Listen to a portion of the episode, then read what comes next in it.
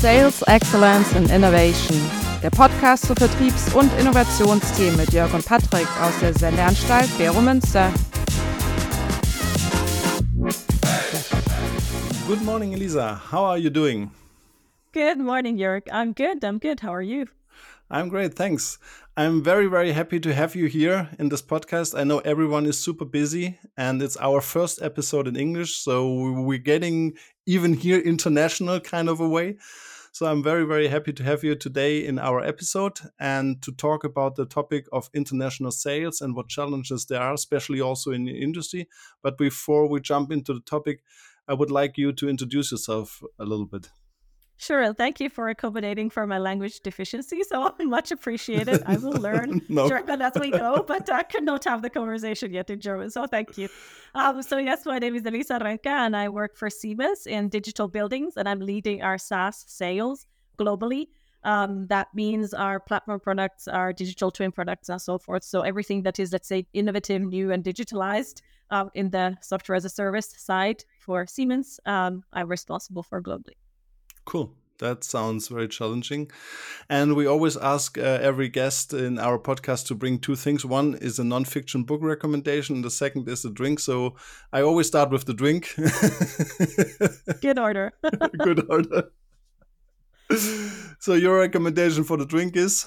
Uh, so Or- I have to say, you know, I was thinking about this and what should I recommend, that I couldn't get an Aperol Spritz out of my head. I know it's very, mm, let's say, a commodit- commoditized drink, but it is just the best for this heat that we have been experiencing here in Switzerland. And I'm originally from Finland, so you know, for me, this heat and this summer weather, it just calls for an Aperol Spritz.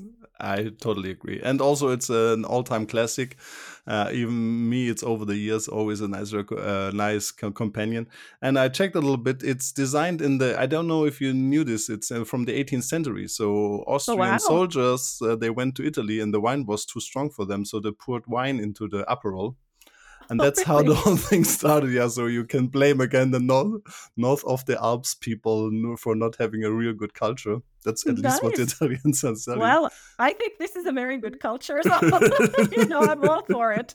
Are you all for it? Great.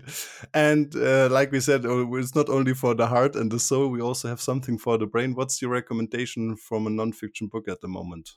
So lately, what's been keeping me, let's say, engaged, because I have the tendency to get bored with books, but this is one that kept me engaged. And that's the book called Business Ecosystems by the Yeah. BCG Henderson Institute. And it's Mhm. really a collection of kind of what has been tried and failed and what has succeeded in terms of business ecosystems. And I, and I find that just fascinating, especially trying to relate that to our industry where, let's be honest, business ecosystems don't really yet at least in the digital front um, exist or or at least haven't become very dominant yet um, so it has been really something an, an eye opener for me to relate that to this industry so wholeheartedly recommend this um, Okay. this book Yeah, it's from De Gruyter Business Ecosystems by Martin Reeves and Ulrich Pidun. I hope I pronounced them in the right way. A very interesting book. I, I read the article, uh, the, the core article of, of, of this book. And it's really interesting because my background is a lot about network management. So I worked for one of the most famous chairs in, in Germany in, in the network uh, research uh, area. And it kind of builds on this. So it's about how do you, um, let's say, work together? How do you organize? you don't have verticals you don't have horizontals it's a, and also the focus is a little bit shifting from the network perspective that's more or less like like say the automotive industry and here from my understanding is that the special thing about business ecosystems that you focus on a let's say common or shared value proposition and that i found very interesting from from my past let's say or my what, what i learned in university long long time ago.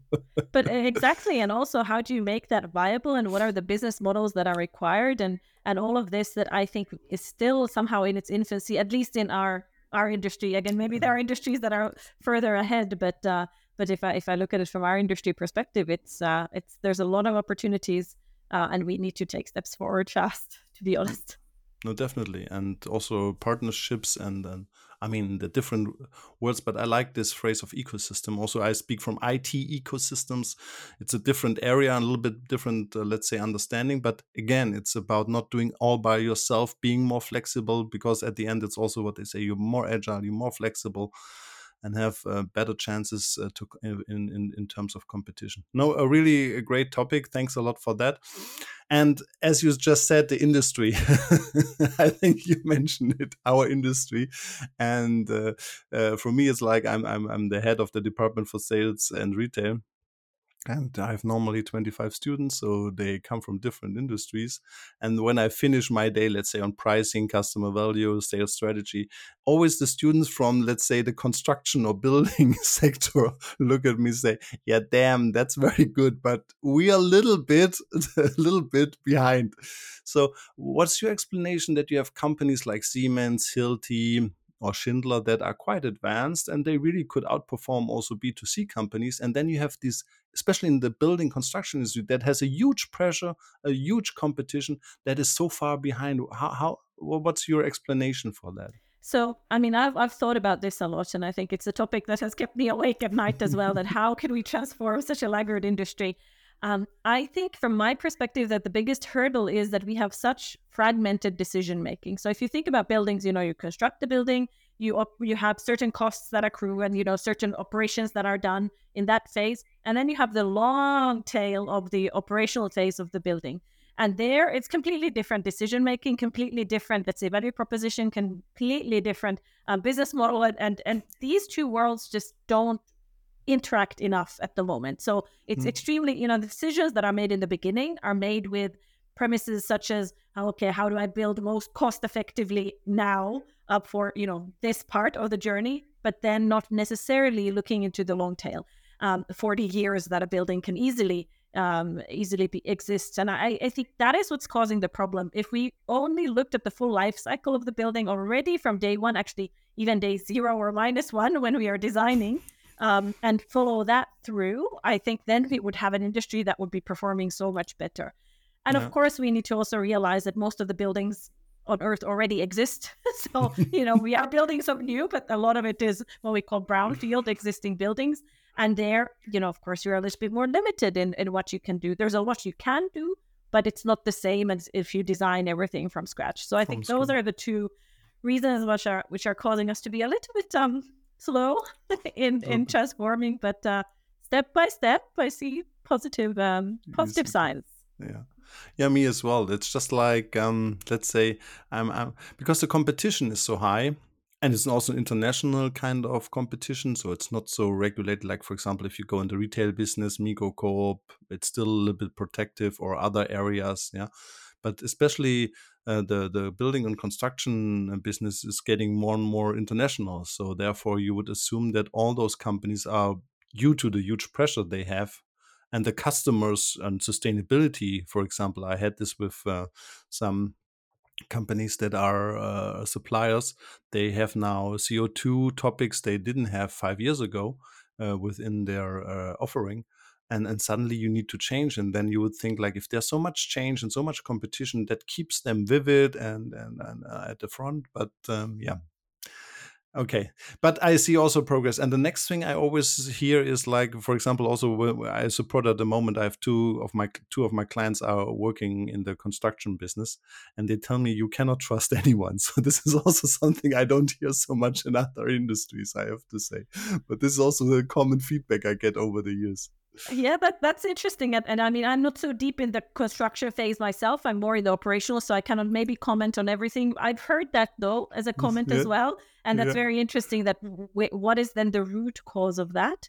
Yeah. Um, but but I think overall it's that cost pressure that's pushing also the trust down because everyone knows that you know that's basically the only KPI you are being measured mm-hmm. upon, and and hence then you know it's kind of like everything's fair in, in love and war and construction, I guess, when you're under cost pressure. So, so I, I think that's kind of part of the reason why also then this mistrust um, can happen in the early phase of the building. I think on the later in the life cycle, it is less a question of trust, though. Uh, what I see from our end is that there is, of course, then the trust in technology or like kind of trust trust in the outcomes of what technology will bring. Yeah. And when it's a bit of a conservative industry, might take a bit of time to get that trust going. Uh, exactly, exactly. So I, I think uh, that's, I mean, you will experience this on a daily basis. And then just for our listeners, because not everyone is so, let's say, acquainted with all the words, what is a digital twin? Ah, well, good question. so, of course, we see digital twins in, in, a lot of industries. That if we now talk about buildings uh, per se, I mean, in its simplest form, it's having the transparency of what is happening and where. You know, you mm-hmm. have the real time data, you have the structural data of the building, and you combine these two worlds, which mm-hmm. sounds mm-hmm. very, you know, like, of course you do that, but it's actually not that common yet. Uh, okay. And when you combine those two worlds together, you actually get that get a digital twin of the building, so showing you what is happening where, and you can use that then for you know intelligent, data driven decision making.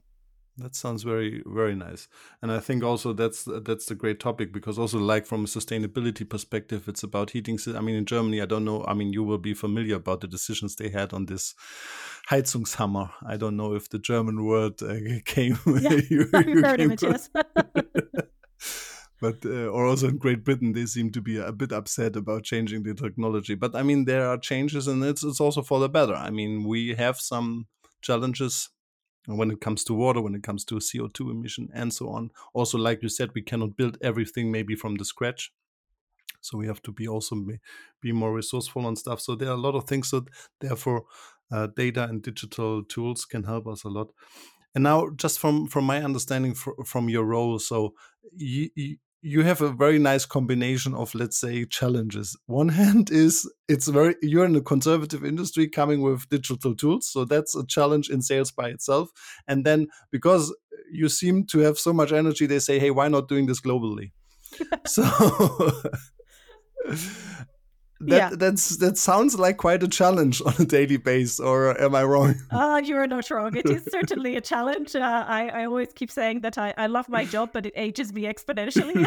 I think this is a fair statement. But but indeed i mean and also i think an additional complexity is of course doing this from a big a corporate such as Siemens. Uh, so yeah. of course there are certain dynamics of existing business, and then we are you know creating new business and we're doing that globally um, and trying to figure out where is the best pool you know where to move first it's like playing chess almost um, eh, with the market um, so all of this certainly is is a challenge um, yeah. the good side of it always wanting to see, see the silver lining is that you know also the the market is kind of asking for it or or at least intrigued to understand more of what they should be doing and i think mm. this is really helping us in in kind of trying to navigate the the complexity. But certainly, it's a very different dynamic to a mature business, um, and which is most of what Siemens is, of course, doing is mature business. And we need to kind of work, let's say, within the parameters of a big corporation and our, you know, go to market and all our, our different um, structures, but then navigate a little bit around, swim, swim with the current uh, when it comes to the new business. That's nice. Swim with the current. This I have to remember next time. and because also when we talk about digital, I always divide a little bit the world in, let's say, US, uh, Asia, and Europe. I mean, Africa as well. Um, so, so let's say Africa as well. But from your point of view, are there some trends? Is it like in other industry that we can say, for example, Asia is really on the uprising? They they think totally different. They are way ahead. Is it the same in your area or? Yeah, so I think there are uh, there are differences. So um, I was expecting actually to US mm-hmm. being mm-hmm. really far ahead. Somehow mm-hmm. that was what I had in my mind. Um, mm-hmm. and I've come to the conclusion that I think actually Europe is probably a little bit further ahead. Though, of course, mm-hmm. in Europe, the decision making is very fragmented across several countries, right? So, you know, everything is special and you need to understand the dynamics and, you know, which causes different um, challenges.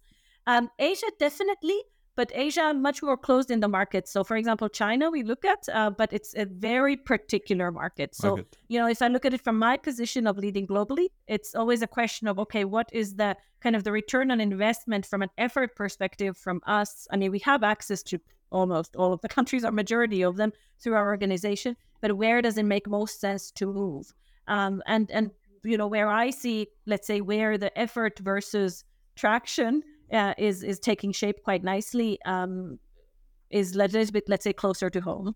It's closer to home, yeah. But that that's nice to hear because in some areas, for example, retail, uh, we have some of our lectures. They they come up with examples from Alibaba and and also from other countries in Asia. They are really like breathtaking and we still discuss here about digital ethics. Should I get my email when I'm a retailer? Am I allowed to send an email and all that kind of stuff? Not saying that ethics doesn't matter, but just saying the business sense, or also when you go in Africa, everything is run on a mobile they because they don't have computers so the, the whole experience the whole setup is is a total different game. So yeah interesting and, and i would sign off on that. I mean yes there hmm. are certain let's say advancements for example in digital digitalizing certain markets in in asia but then it exactly comes back to the question of okay how much can we accommodate with what we are doing or do we then need to really kind of um, mold ourselves to how that country or that region is working? And then that is again more effort and mm, you know that's where we start kind of considering um, where where to in order to be fast and create impact fast, where should we be moving? And I said, it feels like chess. Sometimes you make a move and then you're like, I'm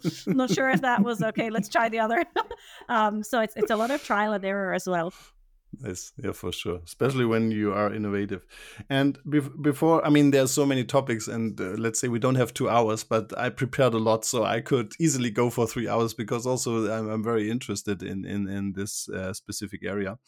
But just to start on a let's say high level, how is how what is your recommendation of structuring the whole thing? I mean, uh, globally sounds really big, and then you have a headquarter that is in Germany or in Switzerland. I don't know from from your uh, area where yeah, the for us it's in, in Switzerland for smart infrastructure. Okay, yeah. so the headquarters in Switzerland, but then what what is your how how do you set it up, or if you want to talk about it, or what's your advice for companies they are doing this because global has some challenges in steering mm. and yeah organizing. So I think there's two considerations. One is certainly the regional consideration. Yeah. So, you know, what markets should we be addressing? Um, again, I would look at this return on investment, but of course also market potential. Um, maturity of the market to absorb. So, I mean, if it's an uphill battle, or as a colleague of mine said, that pushing water uphill, then you might, you know, you know, it might be a very lucrative hill. But you know, like if it's if it's coming back all the time, it may be maybe not the the mm. best um, use of time and money and and resources. Um, so it's definitely this, of course, this geographical consideration, market potential, market maturity. Um, but definitely, what I would look into is what is the sales channel. So, are you looking mm-hmm. into direct selling? Uh, for example, for a smaller company, that's most probably where they would start is completely direct selling. Is it a channel sales? Um, so partners or you know other other kind of um, operators in between that you are using, and then that I would use as a definition as well. Where do you have access to that uh, to that channel, and how or what is the kind of the um, value proposition of that channel. How does it move in that country? Yeah. And then add those two aspects together Thanks. from the geographical plus the channel. And I think then you can kind of start to cross off from your list the ones that might not work. and then, you know, hedge your bets with the ones that you believe uh, will and learn. learn. Okay, I see. But that's a, let's say a very classical approach. And and and for you from now, from from a steering perspective, it, does it mean like I mean now we have Teams and Zoom calls, but does it mean for you the most important thing is like in your role to have a lot of contact with people i mean you have not only the people internally you also externally you speak at a lot of events from what i saw so you have a lot to do i assume so how do you steer uh, this whole let's say structure or organization yeah, I mean, it's a lot of stakeholder management and also yeah. a lot of that internally. I mean, in our case, because we are a big corporation and we have our sales organizations channels, we have that, let's say, that luxury of something to start with, um, which causes a lot of internal stakeholder management from my end because I need to get the channels hmm. to work and to be convinced and for them to, you know, in a way multiply any efforts that we do centrally. So for me, that takes a lot of the time. Of course, then the other side of that story is the evangelization in the market. So when it's a laggard industry, um, you need to really kind of be out there and talk about the value that can be created with technology and and kind of convince, convince, convince. And um, yeah, I, I, try to as much as possible do the internal stakeholder management to multiply because otherwise yep. it's a you know one pony show, so to so to speak. and I prefer a herd of ponies, so hence that, you know I, I, do a lot of work internally. uh, that's another nice picture: a hands of ponies running around. No, that's very nice. That's very nice. No, cool. Yeah, but like you said, it's it's both both uh, activities um, are very challenging, and and from from your point of view, what I see from or let's say, the great change is that most um, research, at least at Europe, says we we will have a shortage on salespeople in the future, like in in, in the construction business as well. So you, you have double the construction business and salespeople And when I look in the past, um, sales training, sales enablement was very much focused on this single salesperson. So there was you go in a weekend seminar, or there is a trainer coming, and you you go through how do you negotiate, you go through how are you prepare your sales and everything. Now, from your point of view, it's it's getting more complicated. So I think selling a software that you have it's innovative you have to longer sales cycle you have to convince more you have to different the buying center gets ridiculously broad yeah? So how do you deal with this? Is it more the, the persons that you focus on or is it more the like this i call it the sales system like better data better crm more automation more enablement also maybe from the marketing challenge who load down uh, who load uh, downloaded the load down. Who downloaded the the let's say the white paper or who attended uh, the the event or the trade show? Where do you see the focus? Is it 50 50 what? Yeah good question. It's definitely both. Um mm-hmm. whether it's 50 50 um I'd say at this stage, which is still very the early stage, I would maybe say 60 40, 60 in mm. the terms of the personal um, sales and 40 in the kind of the digital. Um, I think that should, as we mature, then maybe shift even the other way around. Um, yeah. But at the moment, because it is so much about convincing and evangelization, so you need mm. kind of the the believers, as I call them, the believers in the organization that really believe in the topic, and then they drive that with passion to the market. I think that's the only way for us to kind of create that um, breakthrough in selling innovation. But but I do agree, though, that we need this kind of data driven pr- approach as well. And we need mm-hmm. to have much more of this kind of inside sales and, and be able to, you know, do things with, uh, with let's say, less um, investment from a sales perspective. Um, however, I think the industry is not yet maybe fully mature for that. And that requires more of the push from the from the individuals. But I, I see that ship turning slowly, very slowly though in this industry. I know. slowly.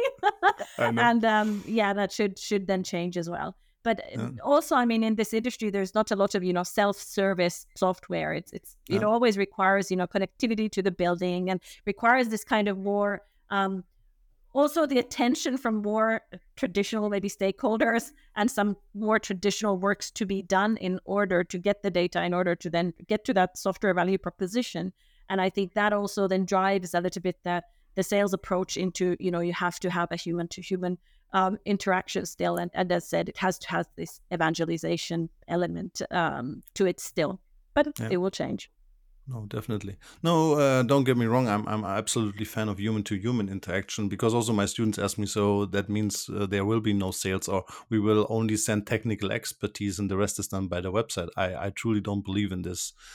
Uh, me neither. I think yeah, yeah. sorry I, I think because you know the buyers they need to understand the value and i think the value does not come only from the technical solution or the features of functionalities. I mean i always preach here at Siemens i say that look technology in itself holds zero value. It doesn't hold value. The value is how it's adopted by humans. And and that's you know that because of that element you always need that kind of um i see i think even an empathic approach into sales. Um, if it's completely commoditized uh, as a business, then fine, that can go through, you know, without E-commerce. human to human. Yes, exactly. exactly. But when you talk about things like what is smart and a smart building for you, I'm not sure that can be done with a completely just, you know, the off the shelf data driven um, methodology. I mean, I'm, I'm happy to see if someone has cracked that code. But oh, they have, they have. You don't get those LinkedIn messages. Yeah, I get five LinkedIn messages per day. I, they cracked all the codes in That's sales. True. That's, That's true. true. all the codes are on LinkedIn. Yes, exactly. They cracked all of them. No, great. And and the other thing when we when we speak now about uh, the the system, how the sales system itself what I found very interesting, uh, still, I mean, I'm also suffering from it. it. Is like, uh, I mean, I can only speak from Switzerland that most of our theses are still about customer value so that means that all those sales systems don't have a customer value model, and our students find out, oh, if I do a customer value modeling, maybe I go more to the ones that have a potential. I have a better understanding. Maybe I I also shift some on the inside sales or even on the e-commerce channel. So everyone that comes to us looks at the first course like customer value, and then they say, hey, I have my topic. I'm like, no, please not again, because me, I have to read 60 of them uh, every six months. So that's that gets a little bit boring. So customer value value modeling is quite easy if you have an existing product and B2B anyway, because you have long term relationships. So that means the customer buys even maybe three or four times a year. So prediction is quite, let's say, a nice thing to do. So in your business, it's a little bit different. So how do you uh, uh, handle this, or what, what's what's your approach in, in segmentation or forecasting? Also, because I mean, at the end of the day, nobody knows. Yeah, well, that's that's exactly the problem. Nobody knows. On the other hand, um, I always think about so I, I take kind of a step back and look at it from the from the eyes of the the possible client mm, and then think okay you know why why am i buying this it needs to bring me some kind of benefit and it needs to bring me some kind of business success so i always another thing i preach about a lot is like that the buildings because now we talk about buildings which you know you could look around and think okay that's pretty boring. It's just a set of walls and windows and some technology but you know not not not that interesting or not that groundbreaking. In my world i think buildings should contribute to the business that's being run within. And I yeah. think when you start looking at buildings that way, then it's much easier to drive those value propositions and kind of think about, okay, what are the use cases that we need to fulfill for the business to be better um, in that building? And a lot of it has to do with experiential things. So, how do mm-hmm. the tenants or the users experience the building? Of course, then we have regulatory things like sustainability, good, good example. And then we have the pure cost uh, topics that, uh, as we do- t- talked about in the mm-hmm. construction mm-hmm. phase, but also in the operational phase, you know, how can we push those down? And when you yeah. start looking at those as the kind of dimensions of how does a building contribute to the in the end the profit and loss statement of the business, that's where it starts to get interesting, and that's where you can start to find those kind of use cases and value propositions that actually um, drive adoption in the market. And that's that's what we need in order to eventually make a successful business. So I see. So you have more like, let's say, a light tower or like a topic kind of approach towards it. And just out of curiosity, because I think most listeners are not so familiar. So, what are, if you can say, the, the one or two big topics at the moment uh, in in building technologies or in yeah, absolutely. So, I mean, energy monitoring and reporting, I think that's yeah. huge, especially yeah. in Europe, as we have some regulation now on the European um, Union level. So, I think that is pushing a lot of urgency on the topic. So energy definitely. Um, then in general, operational efficiency. So how can you, you know, all the technologies and systems that you have, how can you have predictive uh, mechanisms in terms of when will something be maintained or should be maintained? So it's really this kind of yeah operations of a building. How does it run? And then the third, which I find really interesting and that is somehow untapped potential a little bit still, is exactly this user experience and what does that mean in a building. So how do people, you know, feel better? How do people feel more productive? How do you enable, I don't know if it's a hospital to heal patients quicker? If it's a school, how do you enable, you know, the students to learn better, faster, more? Um, these kind of aspects, which are a little bit maybe fuzzy to grasp and especially hard to quantify sometimes. But I think those are where a lot of those use cases um, and the kind of the future uh, business will be made. Um, but I would categorize it in the three buckets of sustainability, um, efficiency, and then the user user experience. I see. Okay, but uh, for two of them, I have a very nice example. First of all, we had today we have our uh, weekly meeting at uh, my university, and then the guy who is responsible for the building said, "Yeah, we checked our lighting system, and we found out that at night many bulbs are still going on, and we didn't know because we are not there in the evening. So they, they did a project and measured how much energy they waste on on on electricity." Due to lights that just turn on at nights by coincidence or because the programming was wrong it's so incredible. This, it's incredible. also, he I don't want to bother you now, our listeners, but he came up with soap, and, and it's really interesting to see how huge the potential is over the year for such a building. And the other thing I, I about uh, how can a building help you to uh, uh, let's say to reach your goals. I was just a few weeks ago, I was teaching and we had 30, 40 degrees uh, on a Saturday. And if the building is, has, doesn't have a good cooling system, I think the building is not so helping you to learn a lot at this day. So uh, I, I, can totally to relate to it that the building has a huge impact on the purpose you're doing inside. So uh, exactly. And you often don't think about it because you kind yeah. of take it for granted. This, what I call the human warehouse. that, exactly. That just the structure is, but it's actually yeah. much more. So yeah. yeah. And also, I mean, from from the office idea, I mean, I, I hear now a lot of uh, companies they try to get their uh, uh employees back in the office. I mean, this will be also a huge issue. I mean, over over the years, because first of all, we have a lot of office space that is empty. I mean, at least I see in in, in, in when I drive around. And the other thing is when I speak with, with the let's say CEOs, they say I want to see my employees. I don't know if they have in the Maldives the last uh, three months. And on the other hand, I speak with the employees. They say, hey, the Maldives are very nice. Why should I come in the office? So uh, let's say there there is a little bit of how shall I different yeah. targets or different absolutely and i mean i always say that the buildings in a way need to re-earn their right to exist especially office buildings of course some yep. buildings like hospitals that hasn't changed but but for office yep.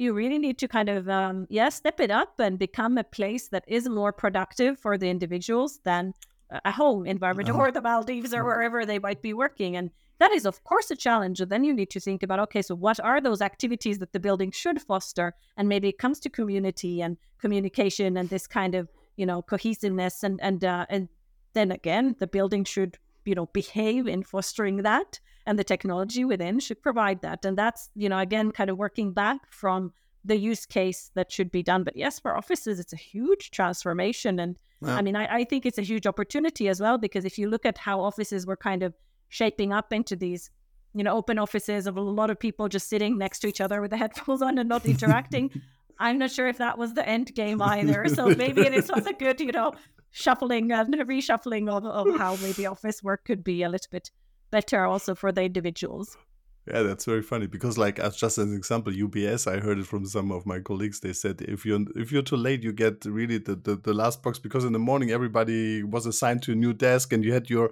stuff and had to carry it around, and, everybody comes earlier.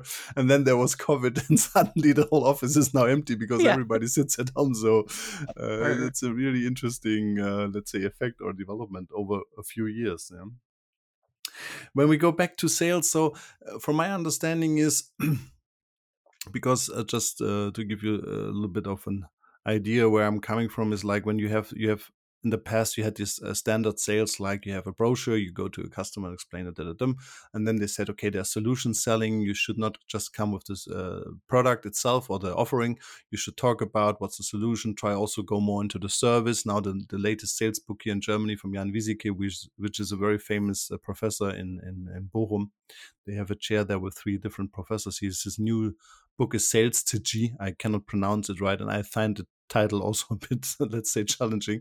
But he's saying, listen, you have death valleys, commodities, and this is this premium, and then you have to go into service offering or uh, or additional solutions offerings in order to to let's say uh, be ahead of the game. So I think this is a very classical approach in doing this uh, the solution selling more or less also in Siemens and other big corporations. That's I would say it's a quote is a bit standard.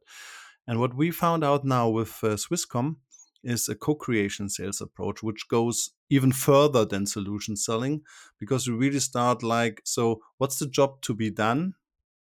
And what where can we offer value? Although we do not have first of all the competence so they take other partners within those sales process because they don't have for example at the moment apparently sustainability they're not the sustainability experts so they have different agencies or, or partners that bring up the competences, the understanding, the knowledge, the business potential for their clients. And then they have a quite open agenda where they say, let's together one or two days and let's figure out if we can pursue an idea or, or an, an, an opportunity together. How, how do you do this in sales? Is it more like on the solution selling side? Are you more or less because it's a digital twin, so it, you can hold to something, or is it more on the open open innovation, co-innovation, whatever you might want to call it?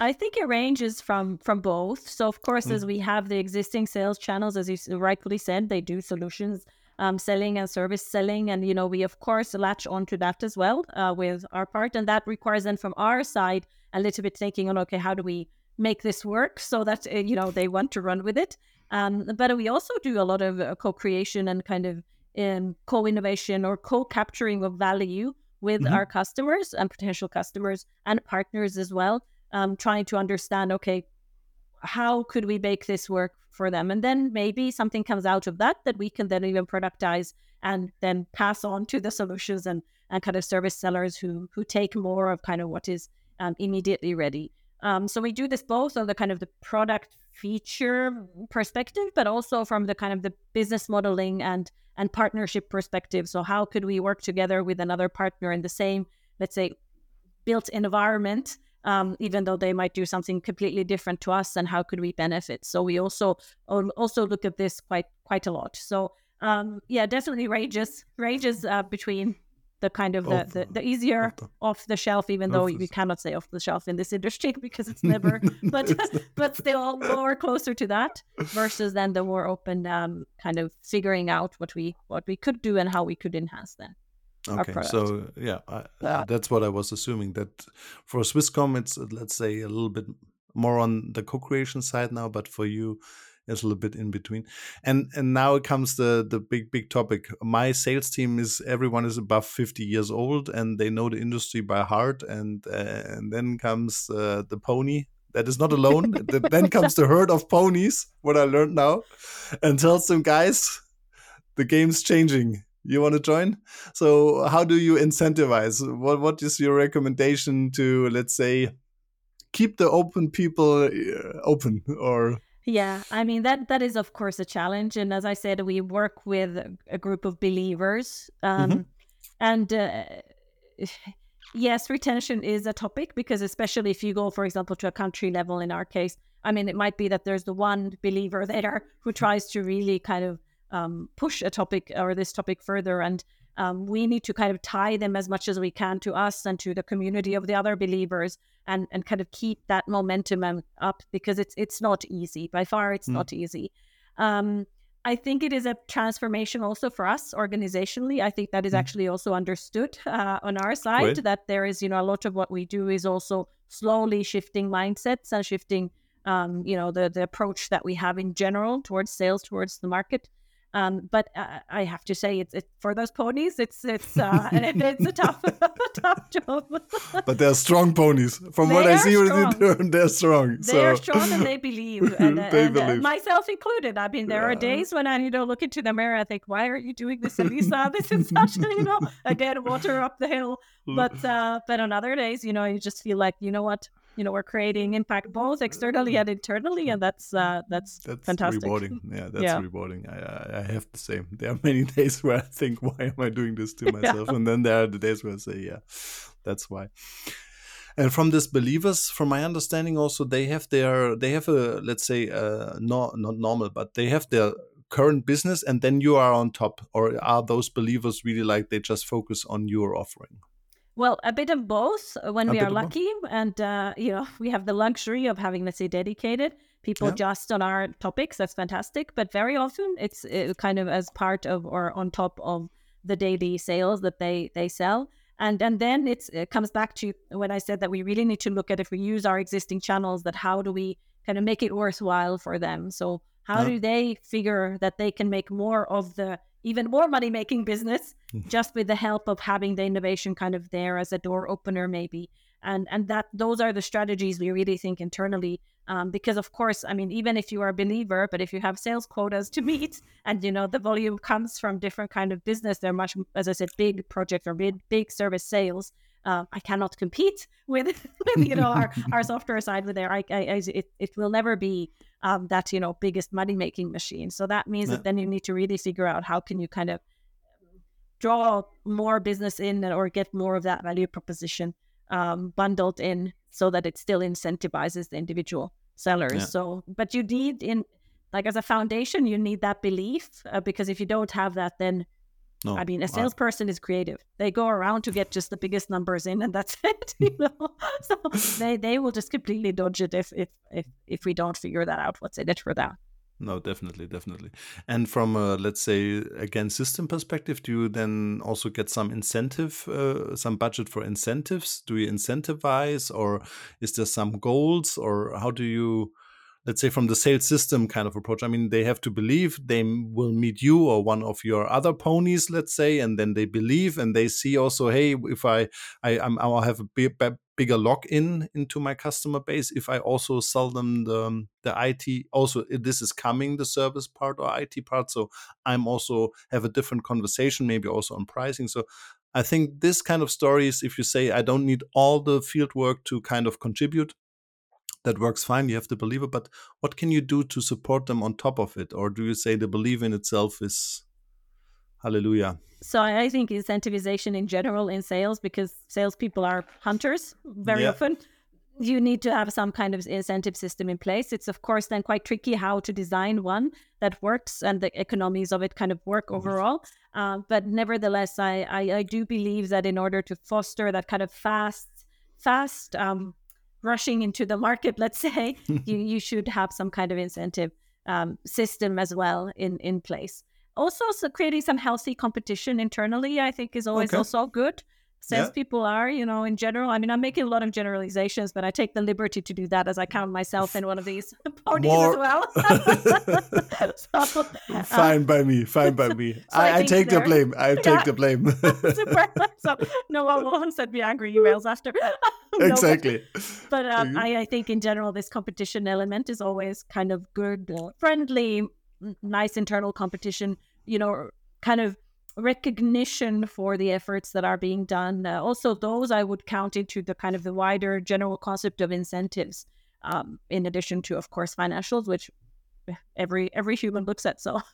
Definitely definitely. No and that's that's what i mean also kind of gamification approach and and what you said is i think most important is recognition because if you're a believer and you have this and then you get the feeling like okay i'm i'm it's really hard i'm trying my best and then i'm i'm failing that's one thing but then even not getting any recognition for even trying um, if you do this for a longer time and, and period um, that let's say kicks or kills the motivation. Yeah, and we should be better at seeing failure as the step towards success. Exactly. I think that is sometimes what we forget.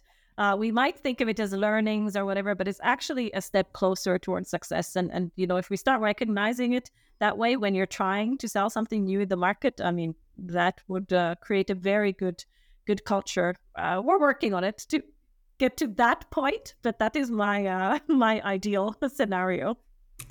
Yeah, I always do this if I have new employees in my company and they make the first mistake.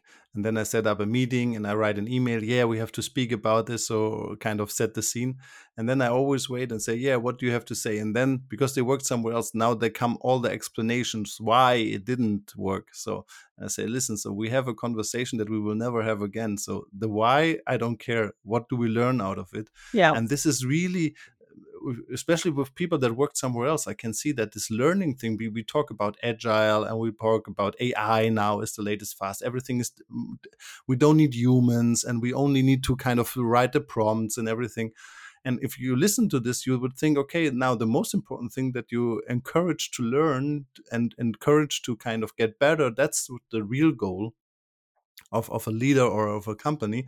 And when I see the, the daily business, it's all about explaining why you had a failure and how it comes and, and whatever. And, and the, the learning is a little bit like on the side. And that's that's a bit sad. Also with the students. I mean, also there when we have exercises and they fail, they always explain me why they fail. I said, yeah, but failure is good. You you learned something and that's why we're here the whole day with yeah, 43 I mean, degrees. I believe that no breakthrough came in, let's say, the, the comfort zone. Uh, breakthroughs come from exactly that that you maybe fail miserably but then you mm-hmm. realize what should have been done or you know something else. But i mean if, if you want to disrupt and create something completely different i mean then you have to roll with the punches as well. Yeah that's a great thing and looking a little bit at the, at the time, it's going way too fast all the time. I would have had so many uh, questions and so so many uh, things to ask. So what I always do a little bit because I'm from Switzerland. You're now in Siemens, and Siemens has not the company, but I mean, bigger corporations have their challenges by itself. So we have in Switzerland, I always tell them, listen, guys, an average Swiss company has 10, 10 employees when you're now in the smaller com- uh, companies and many of them they are in a niche internationally and now they have iot or they come up with software services uh, in, in their specific field.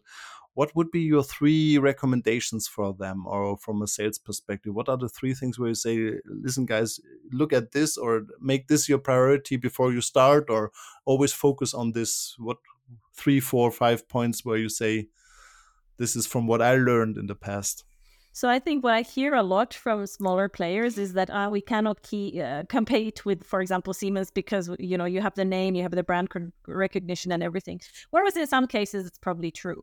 But in other cases, I mean, if they can focus on what they do better, which is being much more faster to the market, much more flexible, of course, um, able to really kind of hone in on a customer and, and ensure that they make that great. And and that would be really my advice on focusing on that kind of what do they have that maybe the bigger established players don't, and mm-hmm. really go full force in that to create kind of their market, their need, their their you know uh, size of business that they can create, create direct.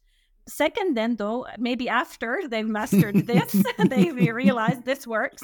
I mean, I would definitely uh, aspire to partner then with the ones with the broad access to the market. I mean, this is really one way to to make it great. I mean, both both win. We, the established corporations, win in the fact that we get that kind of um, flexibility and that kind of new maybe ideation coming from from um, the partners, or we call them partners in this case.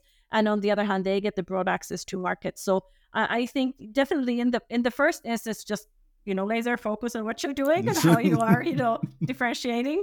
Um, and you know, name that one thing that your competitors don't have and you do, and just maximize. And then partner with broader Good. access.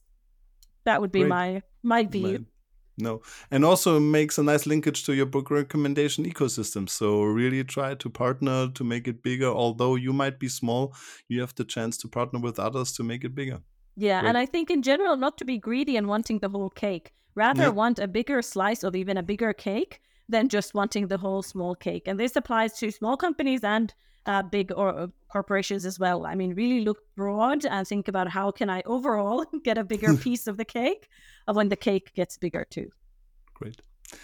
Elisa, it was a really great pleasure to have you today. Thanks a lot for your time and all these valuable insights. Uh, I, I, I, cross my fingers or press the thumbs, as we say in, in Switzerland, that the ponies will rock. But I'm very sure after the conversation with you that this will be uh, continuously a successful story. Elisa, thanks a lot. Thank you so much for having me, Jörg. Bye. Bye bye. Eine Produktion von Customers X und Fluid Minds im Auftrag des Center for Sales und Retail der Hochschule für Wirtschaft Zürich.